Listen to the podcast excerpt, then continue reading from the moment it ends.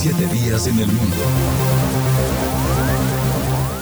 Les damos la bienvenida a UN Análisis 7 días en el mundo, un recorrido por las principales noticias internacionales que nos deja esta semana. Comenzamos los conflictos, las relaciones entre los países, las elecciones presidenciales, regionales y legislativas, la conformación geopolítica del mundo, en un recorrido por los hechos más importantes de los últimos siete días. En análisis, siete días en el mundo.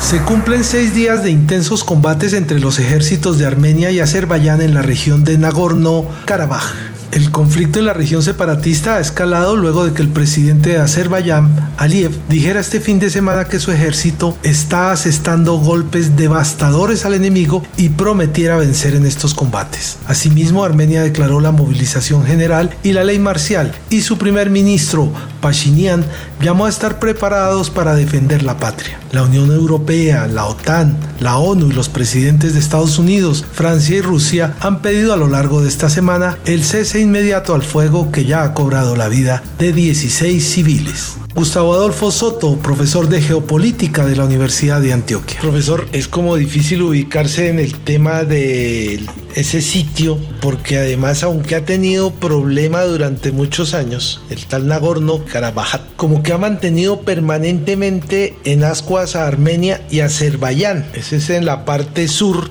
de Azerbaiyán. Sí, Guillermo, como tú lo dices, pues estamos hablando de la región del Cáucaso Sur. Tú sabes que el Cáucaso tiene Cáucaso Norte y Cáucaso Sur. El Cáucaso Norte prácticamente pertenece todo a Rusia. Son siete repúblicas, o lo que los rusos llaman oblast, que pertenecen a Rusia.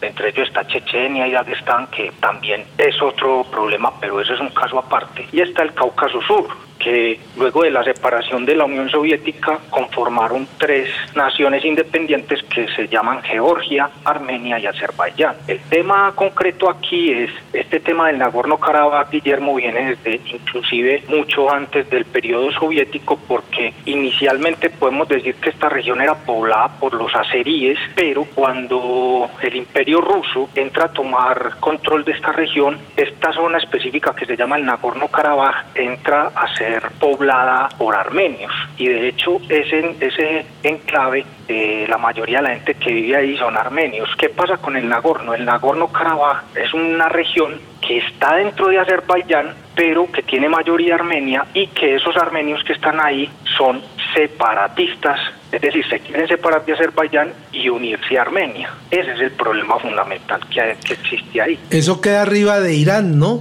Hay una cuestión interesante aquí, esas son esas discontinuidades que han habido, porque por ejemplo hay un, eh, un territorio que es de Azerbaiyán, pero que también es un enclave, es decir, que no mantiene continuidad territorial, sino que está entre Armenia e Irán, que se llama Najicheván. Y de la misma manera, aquí en el Nagorno es un pedazo digámoslo así, si se, si se puede denominar de esa manera, de Armenia dentro de Azerbaiyán. Y eso queda arribita de Irán. Irán y Azerbaiyán comparten frontera terrestre. Profesor, y ahí está muy pendiente Recep Tayyip Erdogan, ¿no? Porque él ha sido un aliado tradicional de Azerbaiyán y renovó su apoyo, ya ha mandado diálogos telefónicos y quiere estar cerca de, de los azeríes. Sí, Guillermo, hay, dos, hay dos cuestiones frente al tema turco en este conflicto. La primera, recordemos que ustedes saben, Guillermo, que Turquía y Armenia tienen malísimas relaciones, consecuencia de lo que en la comunidad internacional se denomina genocidio armenio. Obviamente Turquía no está de acuerdo con que a, esas,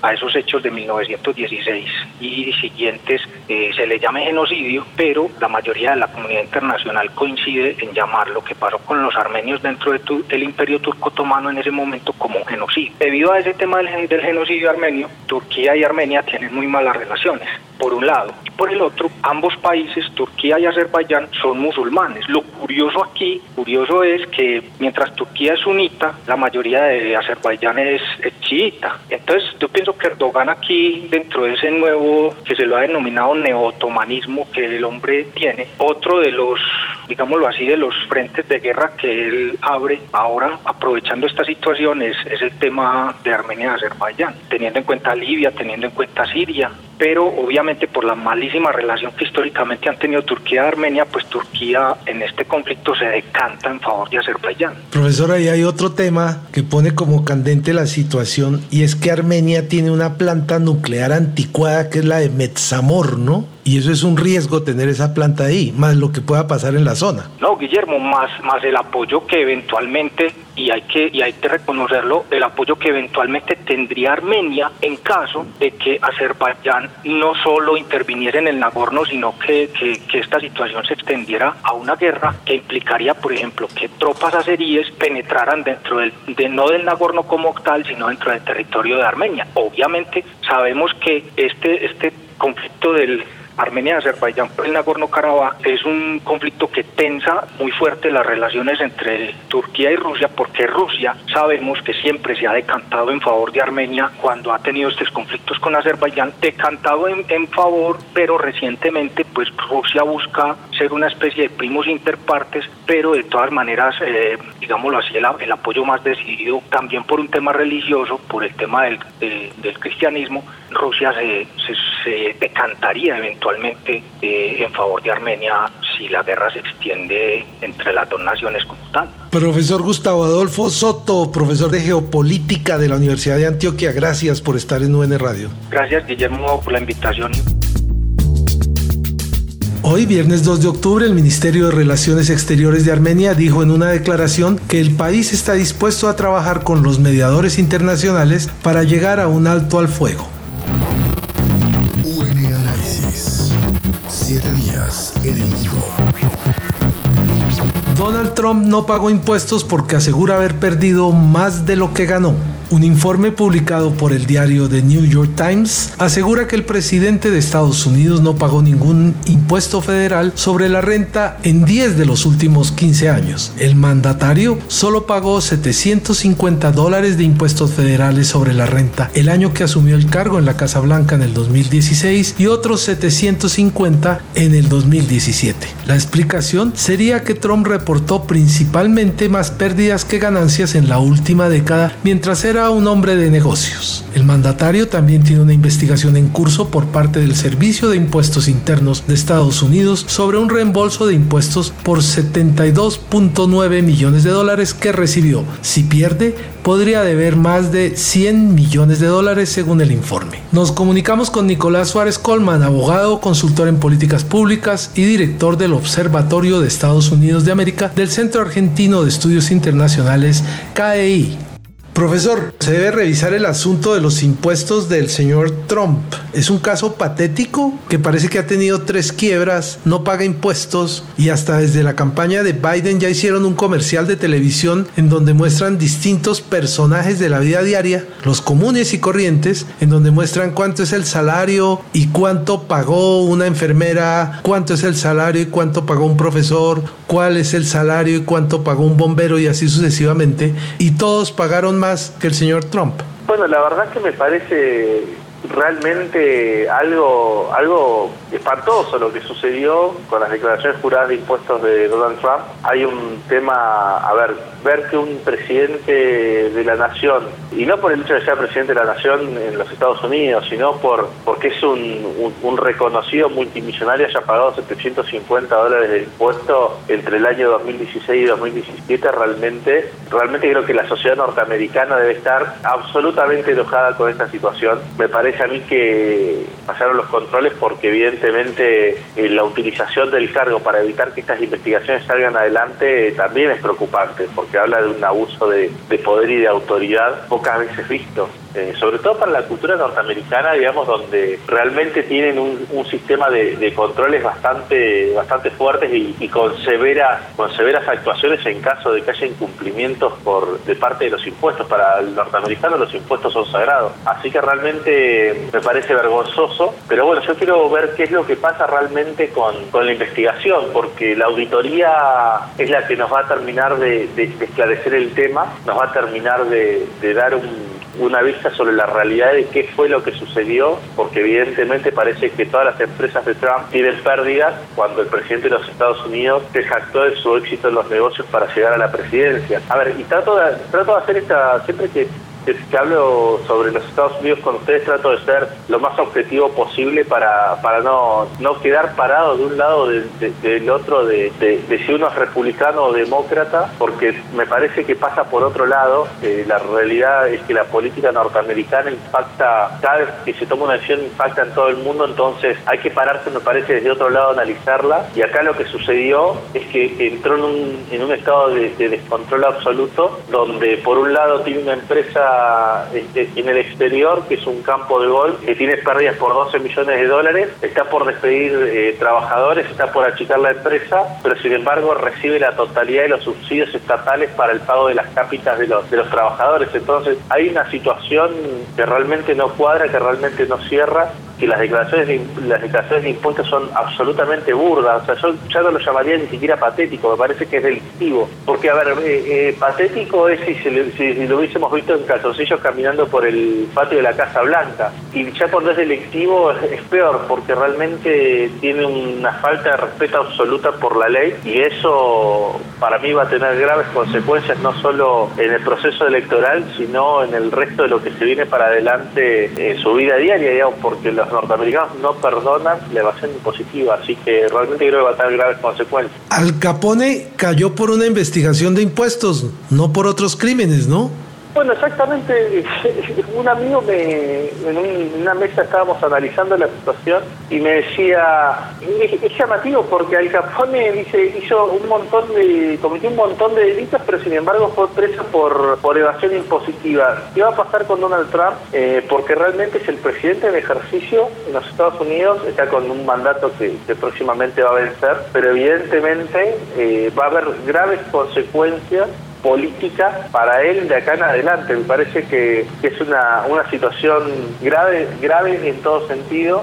De hecho, es, es la realidad que se choca con el con el relato, ¿no? Porque el relato de, Donald Trump era del éxito, del esfuerzo, del trabajo, del venir de abajo y, un montón de cuestiones y, sin embargo terminó siendo una, una situación donde todas sus empresas van a pérdidas, donde supuestamente apenas alcanza para pagar 750 dólares de impuestos cuando realmente no se sabe dónde fue a parar todo el dinero en ganancias que dice tener, porque a ver, no creo que una persona tenga abierta eh, un número enorme de empresas y todas dan pérdidas. El capital no funciona de esta manera, el capital funciona de forma dinámica y donde hay pérdidas el capital se, se va a otro lado, vende y se va a otro lado y acá, sin embargo, se quedó donde estaba y terminó declarando que había una situación de, pérdidas permanentes y situación de pérdidas permanentes generó una evasión impositiva que creo que va a ser una de las más grandes de la, de, la historia norteamericana. Me parece que va a tener un impacto realmente fuerte y que ese impacto más va, va, a ser eh, brutal en la sur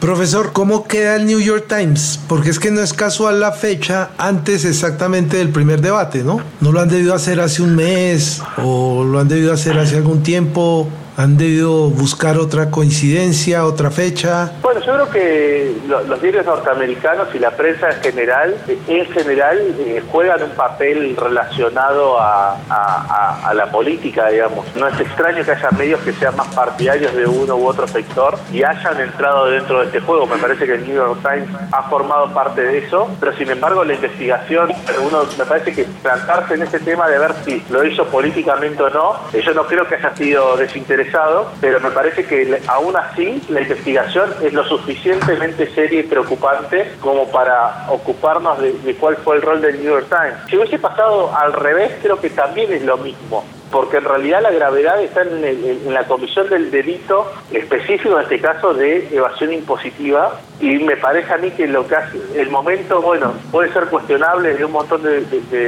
puntos de vista, pero lo más preocupante acá es que un presidente de los Estados Unidos evadió impuestos. Creo que ese es el tema central acá, eh, y hay que, y hay que, me parece en esto, cuidar a la prensa cuando realice este tipo de investigaciones. Siempre que la prensa denuncia el poder, merece un nivel de protección extra, porque la verdad que no solo lo hace eh, en un país de muchísimo poder, sino que además lo hace con el presidente de los Estados Unidos. Así que ese es el, punto troncal acá. Eh, ¿Qué fue lo que pasó?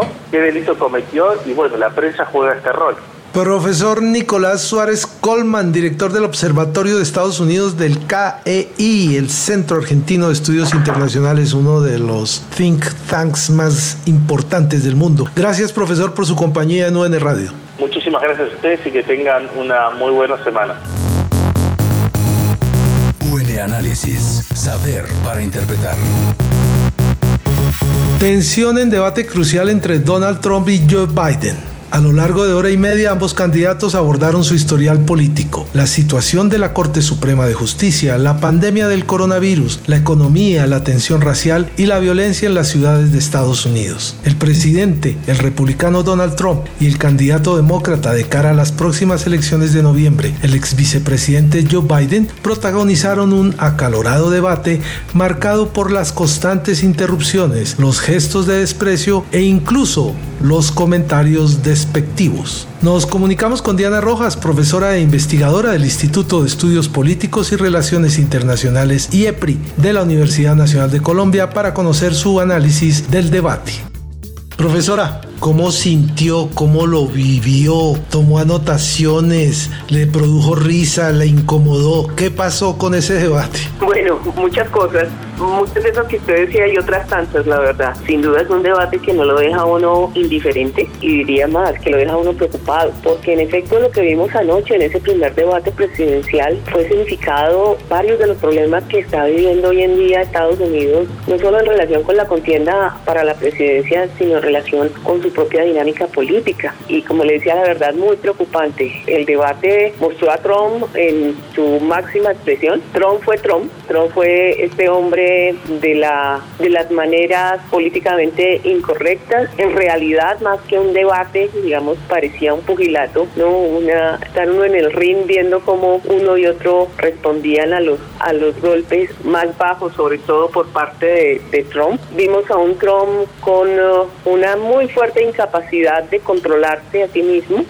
e interrumpiendo permanentemente. Además, una cosa que, fue muy patente es un poco la medianía de, Trump en la respuesta a los temas. Eh, este recurso a eslogan, a, a, palabras, a términos, pero muy poco a una capacidad de argumentación clara y racional, muy poca estatura presidencial, la verdad. Eh, mientras enfrente vimos a un Biden un poco resistiendo eh, a la provocación, tratando de enviar un mensaje en algunos momentos eh, lo logró, en otros momentos un poco descendió al nivel que Trump le estaba planteando, eh, pero y hay que recordar que estamos viendo a dos candidatos que buscan la presidencia de la mayor potencia del mundo. Y entonces ahí, digamos, el, la preocupación no solo radica en torno a, bueno, quién va a ser el próximo presidente de los Estados Unidos, sino qué significa que uno de ellos sea quien lidere al resto del mundo. Profesora, ¿hay un desgreño en la política? ¿Tomó otro camino lo que debería ser un diálogo? Sí, lo ha venido haciendo desde hace tiempo. Y yo creo que eh, Trump eh, ha marcado una pauta. No, no se ha inventado esta manera de hacer política, eso ya existía de tiempo atrás, pero lo llevado a unos niveles en los que se ha vuelto la normalidad. Esta manera de hacer política, este ataque, por ejemplo, personal constantemente, este decir mentiras sin eh, ninguna vergüenza, sin importar la evidencia que haya en contra, ¿no? Esta manera de etiquetar a sus contendientes y a aquellos que no están con él, simplificando la situación, una política que, que se ha vuelto casi una guerra, una contienda permanente, ¿no? En donde hay muy poco lugar a las buenas maneras, ¿no? Y como decía, a la apelación, a la argumentación racional. Entonces, eh, sí resulta muy preocupante que no encuentre uno espacios y, y formas alternativas en las que los conflictos se puedan dirimir sin recurrir a este tipo de tácticas. Profesora, uno esperaba ver 140 años de inteligencia, de reposo, de madurez. ¿Será que los dos debates que faltan continuarán esa tónica? Pues es muy difícil pensar que sean de una manera distinta al que se dio hoy, pues como les decía, en, en, buena medida porque es el estilo de, de, Trump y porque no es fácil, si uno piensa en el candidato demócrata Biden, eh, cómo discutir frente a ese estilo, no frente a esa manera de, de hacer política. Pero entonces la pregunta también es, ¿no se deberían dar esos debates? ¿Para qué son útiles esos debates? Se supone que en ellos las personas encuentran mayor información para hacerse una opinión informada sobre los candidatos, sobre todo para aquellos sectores que todavía no han decidido su, su voto. Y uno se pregunta si realmente cumplen con esa función hoy en día. Es probable que se realicen, por supuesto, los otros dos debates que están contemplados para las presidenciales y el que está también planificado con los vicepresidentes, y pues los candidatos a la vicepresidencia la próxima semana. Pero el asunto es si realmente de allí surgen elementos que puedan incidir realmente en esos sectores que todavía están pensando a quién van a votar. Profesora, mal librado y sin la culpa quedó el señor Wallace, el supuesto moderador. Bueno, además se trata de un periodista de una larga trayectoria, ¿no? Eh, con un gran prestigio de la cadena Fox, que es conservadora, pero digamos que es un es un periodista que, que ha estado en, en varios medios, que conoce muy bien eh, un poco estas estrategias comunicativas y realmente también le costó trabajo poder controlar el escenario, punto que hubo momentos en que, sobre todo frente a Trump, no, no podía encauzarlo para que cumpliera con las reglas de juego que se habían pactado para el debate. Sí tengo que señalar que eh, eh, las preguntas me parecieron pertinentes, los temas que se trataron, hubiese podido un poco ir más profundamente, pero pues sin duda, dadas las condiciones, no fue fácil manejar el, este escenario, manejar el, el debate. Creo que hubo momentos en que se vio sobrepasado, pero hubo otros momentos también en que eh, a pesar de la andanada, sobre todo de Trump, digamos, pudo reiterar lo que era necesario lo que escuchara al otro, que dejara hablar al otro candidato. Profesora, algunos comentaristas norteamericanos se han referido a que probablemente los candidatos se tengan que guiar hacia el Rust Belt, que es el cinturón de óxido, eso que llaman también el eh, Manufacturing Belt, el cinturón industrial en los Estados Unidos, donde allí está la industria pesada y las manufacturas. Aparte de los debates, vamos a seguir viendo permanentemente ese intento de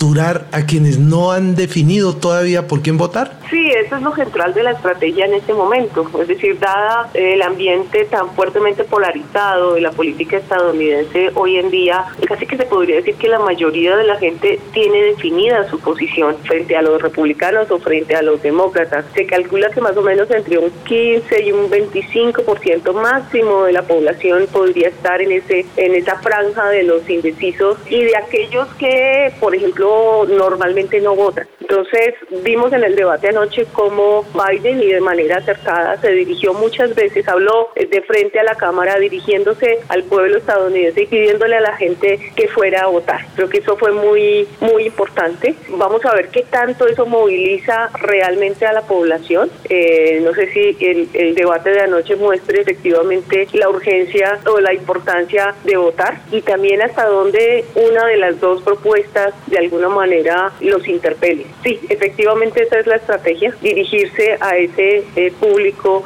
que todavía puede ser seducido para uno u otro campo. Profesora Diana Rojas, investigadora del Instituto de Estudios Políticos y Relaciones Internacionales IEPRI de la Universidad Nacional de Colombia, gracias por estar en las emisoras de su universidad. Bueno, gracias a usted. Dos días después del debate en el que Trump se burlara de Biden por usar tapabocas excesivamente, se conoció que tanto él como la primera dama dieron positivo por COVID-19. UN Análisis. Días en el mundo. ¿Hubo ganador en el debate de Trump y Biden? Según liberales, conservadores y observadores independientes, no hubo ganador en el primer debate presidencial la noche del martes. Por el contrario, Estados Unidos perdió, dijeron. La mayoría de profesionales políticos y analistas que vieron el debate dijeron que los 90 minutos de discusión, interrupciones y gritos fueron un evento insoportable que contribuyó a agotar la paciencia de una nación agotada y atribulada. Para profundizar en el tema nos comunicamos con Andrés Molano Rojas, profesor de la Universidad del Rosario y de la Academia Diplomática de San Carlos. Profesor, queríamos tener su opinión sobre el debate. ¿Qué tiene por decirnos? ¿Qué falta por decir? Bueno, Guillermo, el diagnóstico viene de varios lados y ustedes ya han señalado algunas de esas fuentes que dan cuenta del resultado de este primer debate en la campaña presidencial de Estados Unidos. Algo llama poderosamente la atención.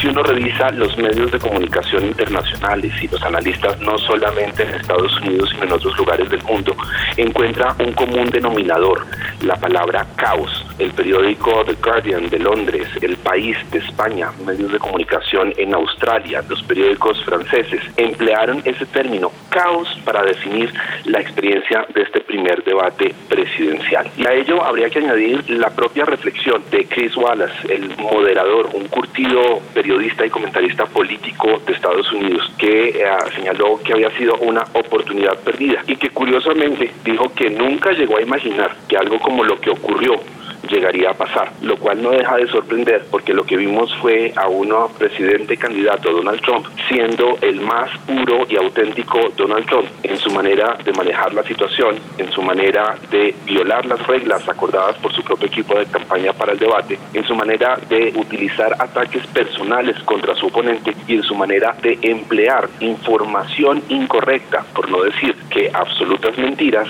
para afirmar sus posiciones frente a los temas que fueron abordados. Frente a esto, un Joe Biden que absolutamente eh, desconcertado en más de una oportunidad, nunca logró realmente aprovechar las ocasiones que tuvo para invertir la dinámica del debate y se dejó en más de una ocasión también, por decirlo de algún modo, acorralar por las arremetidas de Donald Trump, que llegó a mentir según algunos uh, análisis eh, hechos por medios de comunicación y seguidores del debate, hasta 74 veces durante estos 90 minutos de debate caos, oportunidad perdida y descrédito ciertamente para la imagen de los Estados Unidos a nivel internacional. Y en ese sentido tiene plena validez afirmar que quien perdió fue Estados Unidos en su posición global incluso de lo que no cabría calificar de una manera distinta que un lamentable espectáculo el que se produjo en este primer debate presidencial. Profesor, se confirmó que el señor Trump es inmanejable y además experto en bullying y agresión se confirmó lo que hemos visto durante estos cuatro años y se confirmó lo que ya era Donald Trump desde hacía mucho tiempo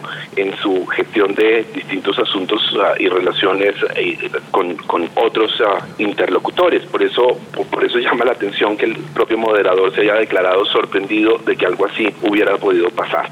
Queda demostrado que no hay nada más difícil que defenderse de una falsedad o desvirtuar un absurdo, que fue precisamente el juego que jugó el presidente Donald Donald Trump, que también, por otro lado, se abstuvo de condenar explícitamente las, ah, la violencia de contenido racial o las posiciones supremacistas, a tal punto que el líder de la mayoría republicana del Senado, Mitch McConnell, tuvo que salir a decir que el Partido Republicano en efecto condenaba el supremacismo blanco, cosa que no llegó a decir explícitamente y que, por otro lado, dejó en entredicho el propio presidente Donald Trump. Por no hablar de la manera en la que ninguno de los temas temas abordados en el debate en realidad fue asumido por los candidatos uh, presidenciales que allí estaban involucrados. Profesor, ¿será que hacen ajustes para los próximos dos debates que hay? Aparentemente ya se están acordando y afinando las nuevas reglas, pero desde muchos sectores se preguntan sobre la necesidad de soportar una nueva experiencia como la que ya tuvimos en el día martes y por ahora las uh, expectativas están puestas en el debate entre los candidatos a la vicepresidencia, el actual vicepresidente Mike Pence y la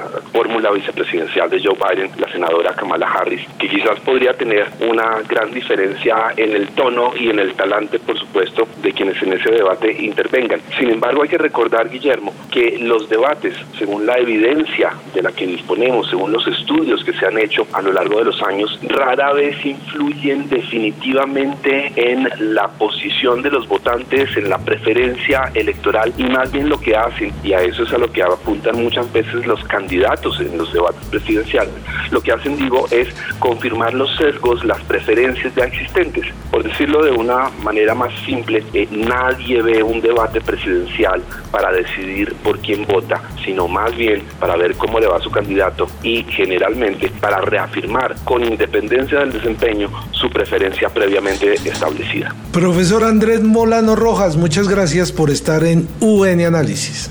A ustedes.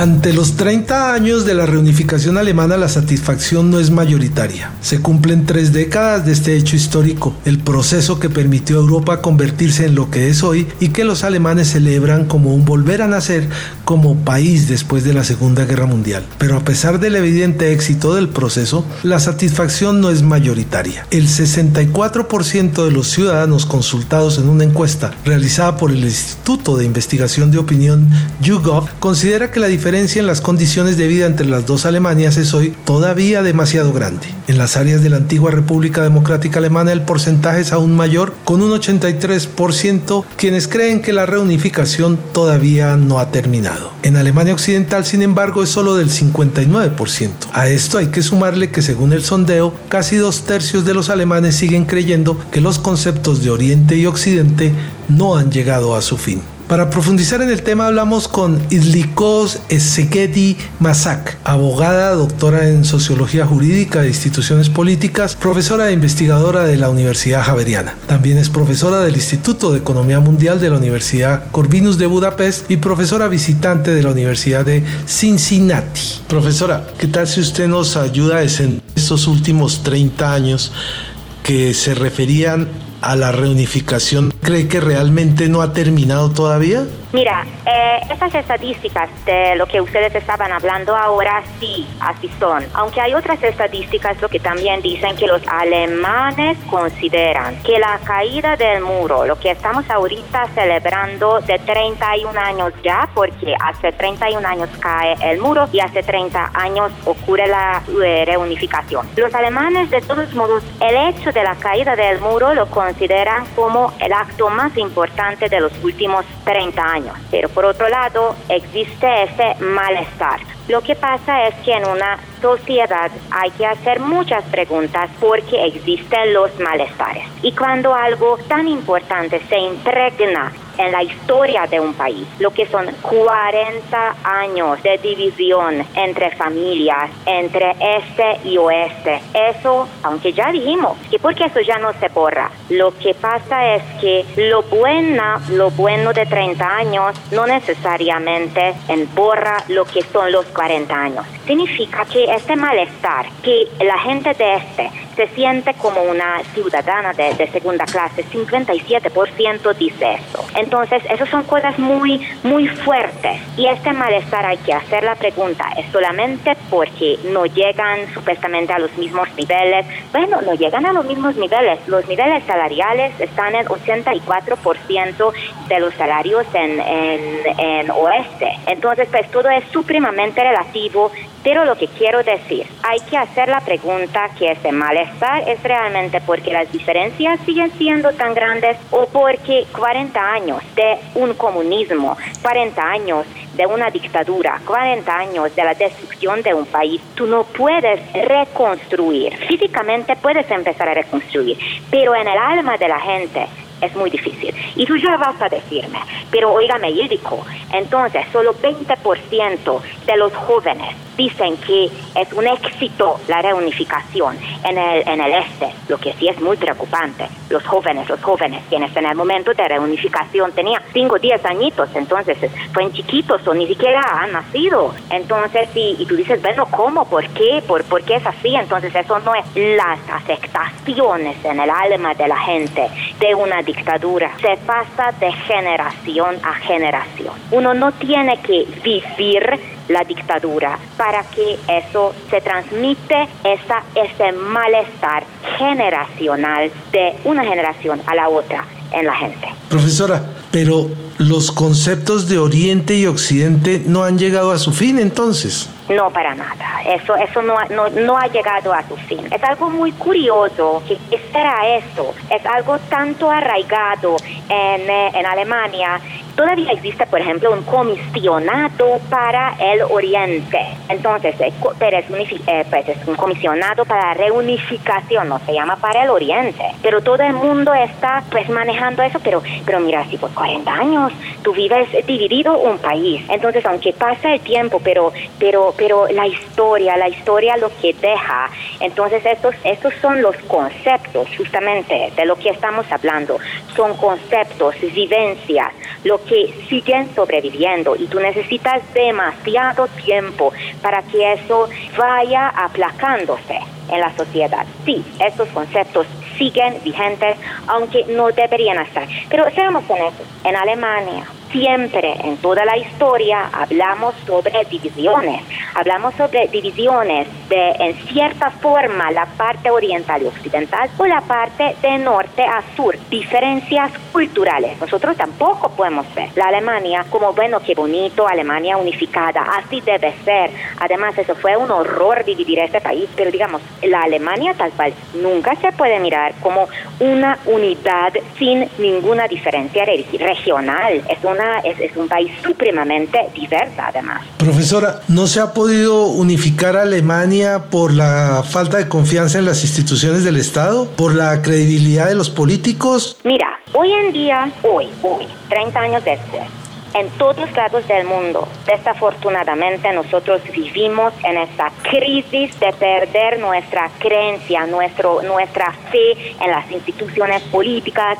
en, las, en, en nuestros políticos, etcétera, etcétera. Eso mismo existe en el nivel de la Unión Europea, existe en el nivel de Alemania. Pero, ¿qué hay detrás de la unificación en 1990? En este momento, en el Oriente, donde yo de donde vengo yo también, vengo pues vengo de Hungría y tengo 45 años, significa que yo fui da teenager en la época cuando cae el muro. Entonces, ¿qué ocurre? En este momento nosotros creímos, nosotros vivimos y respiramos por la democracia. Nosotros vivimos, amamos nuestras nuevas instituciones. Lo que hay que mirar qué pasó en este proceso, porque empezamos a sentirnos mal, porque empezamos a, a perder nuestra fe en esas instituciones. Tiene una expectativa hasta que yo diría sobrehumana de unas instituciones humanas. ¿En qué sentido? Uno de un momento al otro, cuando se cae el comunismo, también lo que quiere es que, bueno, yo quiero que ahorita mi barrio, acá mismísimo, donde yo estoy parado, y todos como estamos acá, sea como si esto sería en Bonn, en el otro otro lado de, Alemania, de Alemania, eh, pues la, la parte occidental. Y es lo que quiero ver de mis instituciones, ya, ya mismo, ya mismo. Bueno, eso tampoco va a ocurrir significa que eso también te ayuda, entre comillas, te ayuda pues en el, en el peor sentido de la humanidad para empezar a perder la fe en las instituciones porque no cumplen con tus expectativas. Profesora Ildiko Segedi Masak, muchas gracias por estar en las emisoras de la Universidad Nacional de Colombia. Muchísimas gracias por la invitación, muchas gracias por esta obra tan importante, lo que ustedes están haciendo para llegar a la gente, para hacer a la gente pensar, para hacer a la gente creer, para hacer a la gente para seguir adelante. Muchas gracias a ustedes.